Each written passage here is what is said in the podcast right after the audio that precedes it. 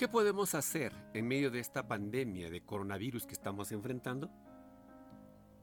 La Biblia dice en Hebreos 13:16, y no se olviden de hacer el bien y de compartir lo que tienen con quienes pasan necesidad.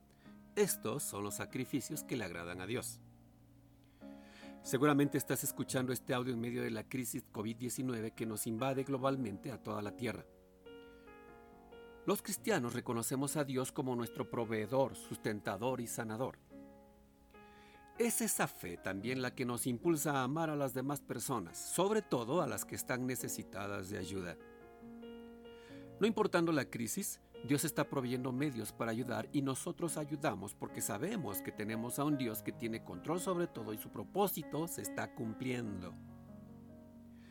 No somos los primeros en enfrentar crisis. Los hijos de Dios han enfrentado crisis a lo largo de la historia de la humanidad. Crisis es un periodo donde enfrentamos presión y las circunstancias que nos rodean no se ven halagüeñas en los asuntos de la salud y la economía. La Biblia dice que Dios es el mismo ayer, hoy y siempre. Sin embargo, aquí en Hebreos 13:16 nos recuerda que debemos amar a los demás y sobre todo a los que están en necesidad. Número 1. Evita ser negligente. A pesar del cansancio por el trabajo diario, si es que estás trabajando, no debes olvidar ayudar a los demás. Cuando nos mantenemos firmes en la verdad y ayudamos a otros, nosotros mismos encontraremos la esperanza en medio de la lucha y la incertidumbre. Cuando hay crisis muchas veces se está cansado y se requiere trabajar de una manera sobresaliente, con mucho esfuerzo. Bíblicamente los cristianos estamos preparados para ello porque nuestras fuerzas no dependen de nosotros sino del Espíritu de Dios. 2. Haz el bien Hacer el bien a otros nos acercará más a Dios. Todo lo bueno fluye de Él. Dice la Biblia que Él hizo todas las cosas buenas.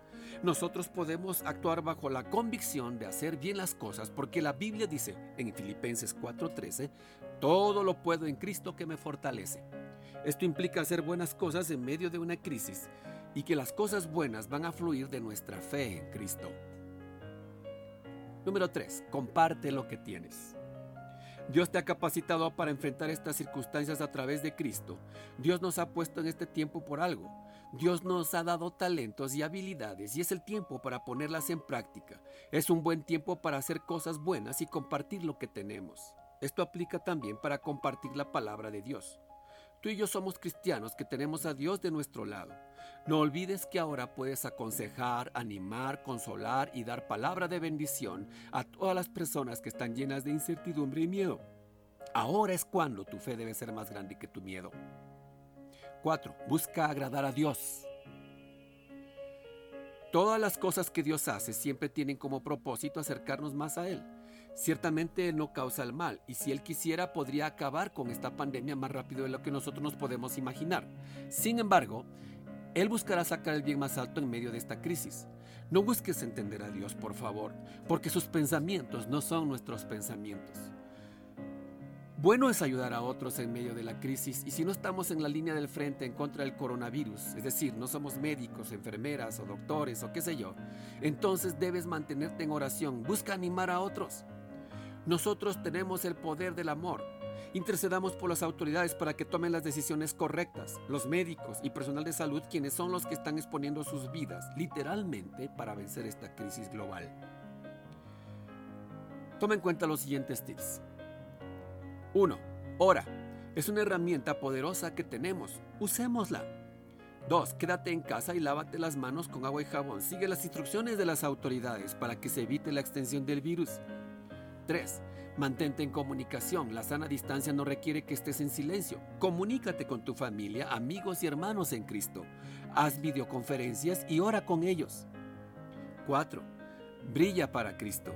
En cada oportunidad que tengas, busca comunicar la esperanza y la alegría por la vida.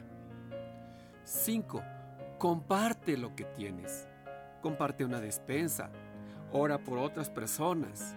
Bendice a los demás en cuanto puedas.